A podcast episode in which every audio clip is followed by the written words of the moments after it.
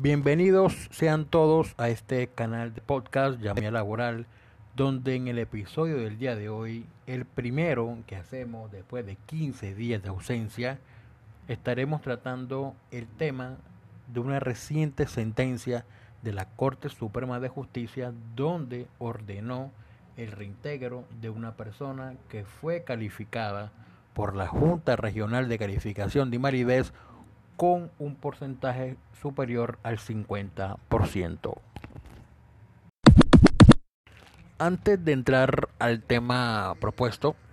los invito a escuchar el anterior episodio que trató acerca de una reciente sentencia de la Corte Constitucional donde le hizo justicia a un joven que fue declarado inválido. La sentencia es la T320 del año 2020. La sentencia en comento es la SL 3610 del 2 de septiembre del año 2020, donde fue ponente la doctora Clara Cecilia Dueñas Quevedo, en la que la, la demandante solicitó el reintegro a su puesto de trabajo, puesto que en el curso de la relación laboral su estado de salud se deterioró debido a problemas de hipertensión y síndrome del carpo que para el año 2010 también le fue diagnosticado apnea del sueño y arritmia cardíaca, lo que la obligó a someterse a continuos controles y seguimientos por cardiología, neumología y neurología y que la apnea del sueño le ocasionaba fatigas diurnas por falta de sueño reparador y que debido a lo anterior fue incapacitada del 6 de octubre al 21 de diciembre del año 2011, por lo que cinco días después, es decir, el 26 de diciembre del 2011, le informaron que la entidad había tomado la decisión de terminarle el contrato de trabajo bajo el pretexto de una reorganización en la sucursal bancaria, lo que aseguró ella en su demanda que nunca ocurrió porque a los pocos días contrataron a otra persona para ocupar el su puesto de trabajo. Asimismo, afirmó en su escrito de demanda que tiene cerca de 52 años o para el momento de la demanda tenía 52 años de edad y continuaba sufriendo los embates de las enfermedades tales como depresión, que se, se intensificó producto del desempleo, los ataques de hiperactividad, ansiedad, agotamiento físico y mental, pérdida de la memoria a corto y largo plazo y por último manifestó en su demanda que la Junta Regional de Calificación de Invalidez el día 27 de octubre del año 2014 le dictaminó una pérdida de capacidad laboral del 50%.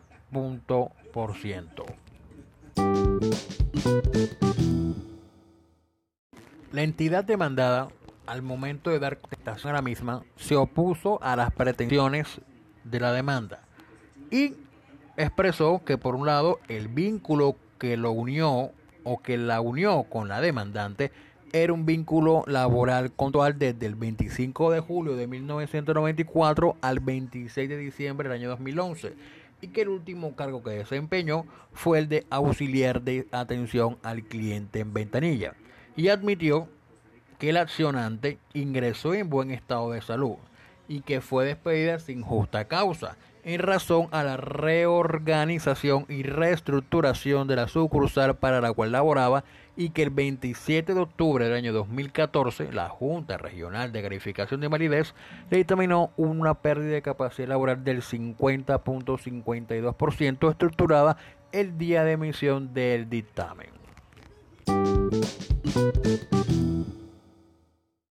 Los jueces de instancia resolvieron la demanda a favor de la parte accionante. Sin embargo, la entidad que fue demandada no se dio por vencido y en su debido momento y en forma oportuna interpuso el recurso extraordinario de casación. Y una vez que fue concedido por el tribunal y admitido por la Corte, en su respectiva demanda manifestó que el accionante tenía en ese momento una pérdida de capacidad laboral del 50.52%, lo que significaba que se encontraba en un estado de invalidez permanente y no de una simple discapacidad. Así como que la garantía de la estabilidad laboral reforzada que habla el artículo 53 de la Constitución Nacional aplica a los casos de discapacidad, pero no en los casos de invalidez pues al haberse perdido el 50% o más de capacidad laboral, la persona no se encuentra en condiciones aptas para realizar actividades laborales, expresó en su demanda. De igual manera manifestó e hizo mención a lo que establece la ley 1346 del 2009, que es la ley que aprobó la Convención sobre los Derechos de las Personas con Discapacidad para afirmar que la discapacidad no debe confundirse con la invalidez, pues este último concepto de la seguridad social da acceso a una prestación a las personas que no se encuentran en capacidad de trabajar. La Corte Suprema de Justicia empezó por subrayar que si bien la invalidez y la discapacidad son conceptos distintos, como lo apunta el recurrente en su demanda, también lo es que una misma persona puede coincidir o superponerse ambas situaciones, de modo que no se trata de abordajes excluyentes. Para lo anterior, expresó que la invalidez es una noción circunscrita al sistema colombiano de la seguridad social integral de acuerdo con los artículos 38 y 39 de la Ley 100 y el noveno de la Ley 776 del año 2002 y en lo referente a la discapacidad manifestó que al día de hoy se define desde el marco normativo de los derechos humanos y por lo tanto es un concepto universal y transversal que trasciende el sistema colombiano de seguridad social. Asimismo, manifestó que como son conceptos diferentes, y como no son excluyentes y pueden superponerse, eso significa que una, en una persona puede tener un estado de invalidez y al mismo tiempo tener una discapacidad. De hecho, manifestó la Corte Suprema que es usual que las personas declaradas inválidas tengan a su vez discapacidades derivadas precisamente de esas deficiencias que les impiden integrarse en los entornos laborales. Es decir, y es bastante común que las ciencias provocan un estado de invalidez también contribuyan a estructurar una, una discapacidad en un contexto laboral específico. Asimismo, que como la mayor parte de las personas declaradas inválidas tienen discapacidades, de manera que sostener que están excluidas del mundo laboral equivale a negarles el derecho a la inclusión laboral. Asimismo, la Corte Suprema de Justicia consideró que desde el punto de vista jurídico, dando una aplicación al artículo 26 de la Ley 361 de 1997,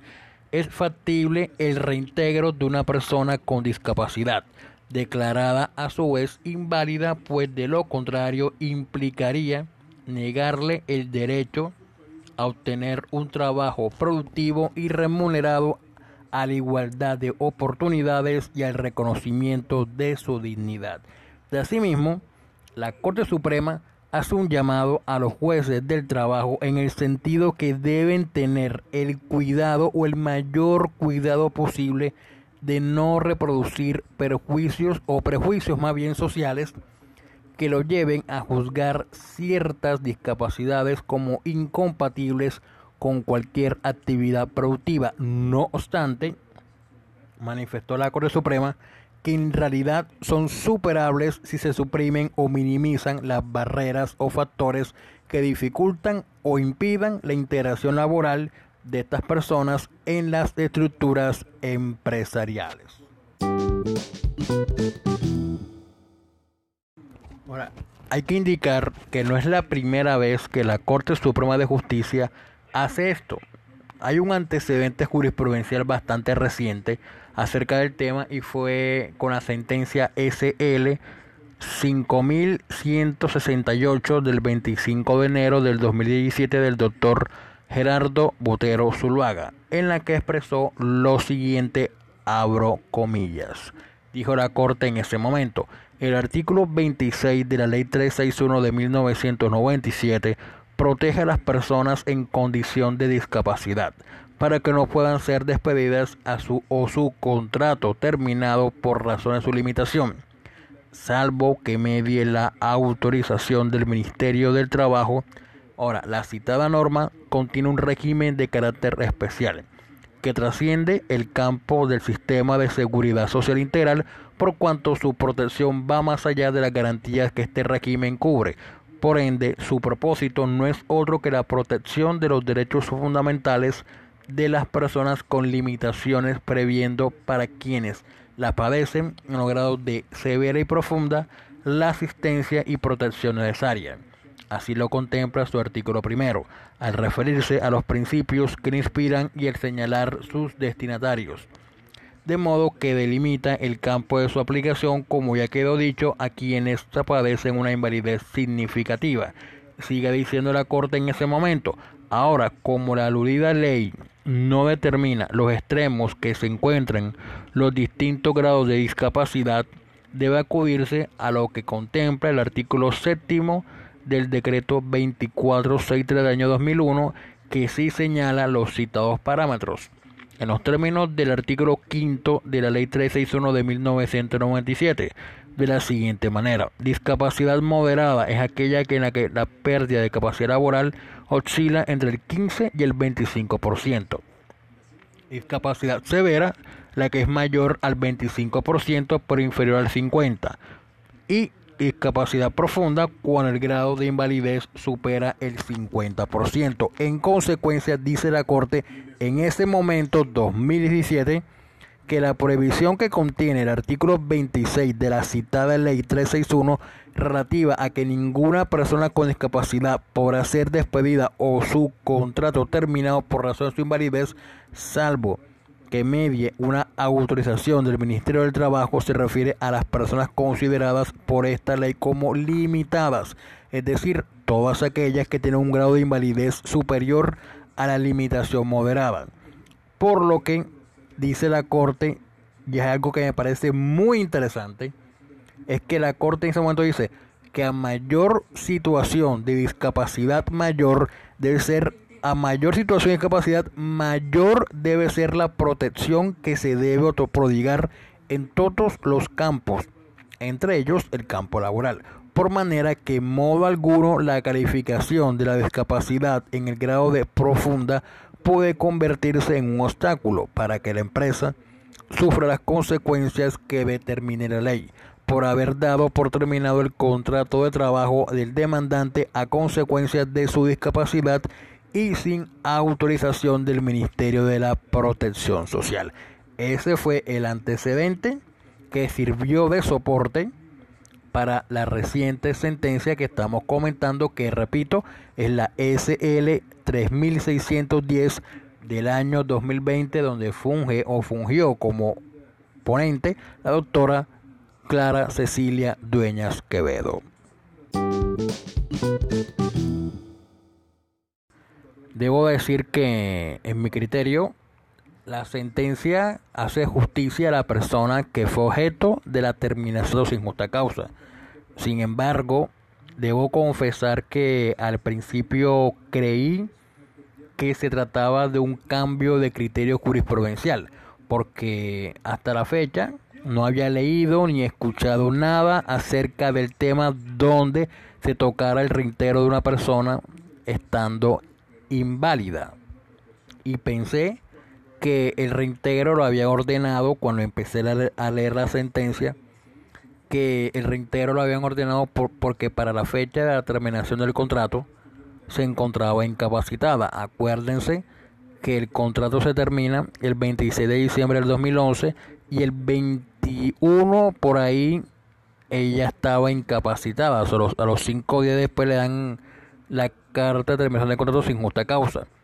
pensé que porque estaba incapacitada la corte lo había ordenado el reintero. Sin embargo, cuando empiezo a leer la sentencia y termino de leerla, me encuentro con una sorpresa bastante agradable y fue la decisión que tomó la Corte en pos del principio de justicia y algo que aún más me gustó fueron los argumentos que expuso la doctora Clara Cecilia Dueña Quevedo y que el resto de la sala permanente de la Corte Suprema apoyó para que así sucediera. Ahora, lo anterior, ¿por qué lo digo? Porque al leer que la persona que se encontraba inválida, pensé que no cabía el reintegro. Vuelvo y reitero porque no había leído que una persona inválida pidiera el reintegro. Y además, tengas en cuenta que existe una prestación económica para proteger esa clase de contingencias, como es el caso del reconocimiento y pago de una pensión de invalidez, así como algo parecido a lo que la parte demandada argumentó en el recurso de, de casación. Sin embargo, al leerla, me vuelvo y reitero, me causó una sorpresa muy agradable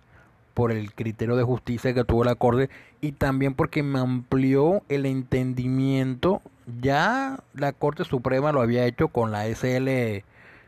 1360 del 2018, lo cual todavía no le hemos hecho un capítulo en este podcast. Y también con la Corte Suprema, ah, perdón, la Corte Constitucional con la SU 049 del 2017, que tampoco les hemos hecho todavía capítulos ah, en este podcast, pero que también tratan acerca de la incapacidad acerca de la estabilidad laboral reforzada y que la Corte en la sentencia SU 049 del 2017 habla sobre la estabilidad ocupacional reforzada. Entonces también cabería hacerle un, un episodio de ambas sentencias en este canal de podcast que toca también el tema relativo a la estabilidad laboral reforzada para personas por fuera de salud. Entonces, sigamos cuando leí la sentencia, vuelvo y reitero, me, me, me el entendimiento por cuanto hubo un argumento que me, que me encantó y fue el que reiteró la Corte en esta sentencia que, que expuso una sentencia del 2017 que expuso el doctor Gerardo Botero Zuluaga en cuanto dijo que a mayor situación de discapacidad, mayor debe ser la protección que se debe prodigar en todos los campos, entre ellos el campo laboral y que por manera que en modo alguno la calificación de la discapacidad en el grado de profunda puede convertirse en un obstáculo para que la empresa sufra las consecuencias que determine la ley por haber dado por terminado el contrato de trabajo de, de la demandante a consecuencia de su discapacidad y sin la autorización del Ministerio del Trabajo. Ese argumento que reiteró la Corte en la sentencia que ya había, que ya había expuesto en una sentencia del 2017, me encantó. Y por lo que, resumiendo todo lo que hemos expuesto en este nuevo episodio de este canal de podcast, es que toda persona que padezca un grado de invalidez superior a limitación moderada, es decir, igual o superior al 15%, se le debe otorgar una protección de conformidad con la ley 361 de 1997. Yo creo que para los que son abogados esto no es novedad, pero para aquellos que no son abogados y que vayan a escuchar este episodio sí va a ser alguna novedad porque no saben cuánto es el porcentaje que la, la, la jurisdicción ordinaria, en este caso la Corte Suprema, establece cuál es el mínimo para otorgar una protección constitucional. Sin embargo, como lo mencioné, la SU 049 del 2017 de la Corte Constitucional cambió el criterio acerca de la estabilidad ocupacional reforzada y, si no estoy mal, habló sobre que cualquier tipo de discapacidad, independientemente del grado y la incapacidad independiente, independiente del tipo de vinculación contractual, debe ser protegida. Sin embargo, sin embargo, hay que hacer un hay que volver a leer la sentencia en comento y hacerle un episodio más concreto acerca de ese tema, pero resumiendo acerca de esta sentencia, cualquier persona en el 15% ya es procedente otorgarle una protección constitucional. Y si una persona se encuentra calificada con un porcentaje de pérdida de capacidad laboral del 50% o más y pide reintegro, con mayor razón se le debe proteger. Esto independientemente de que exista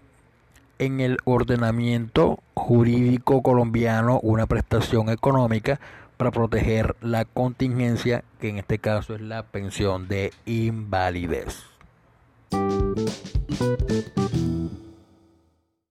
Y antes de dar por finalizado este episodio, y si te gustó, no te olvides que hay muchos más en la plataforma de audio que se encuentre más a tu gusto.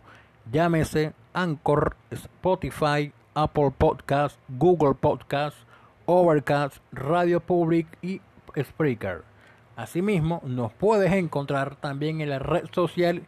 que uses como Academia Laboral. Y por último, y no menos importante, comparte este episodio con amigos y colegas y así ayudar arranquearnos en la aplicación de tu preferencia. Asimismo, si tienes un problema jurídico de carácter laboral, pensional o de alguna vulneración de algún derecho fundamental, puedes llamarnos al número 318-414-3842 o escribirnos a través de los perfiles de redes sociales donde nos encontramos participando, llámese Facebook, Twitter e Instagram. Contamos con experiencia y tu problema jurídico lo hacemos nuestro para darle la mejor solución posible.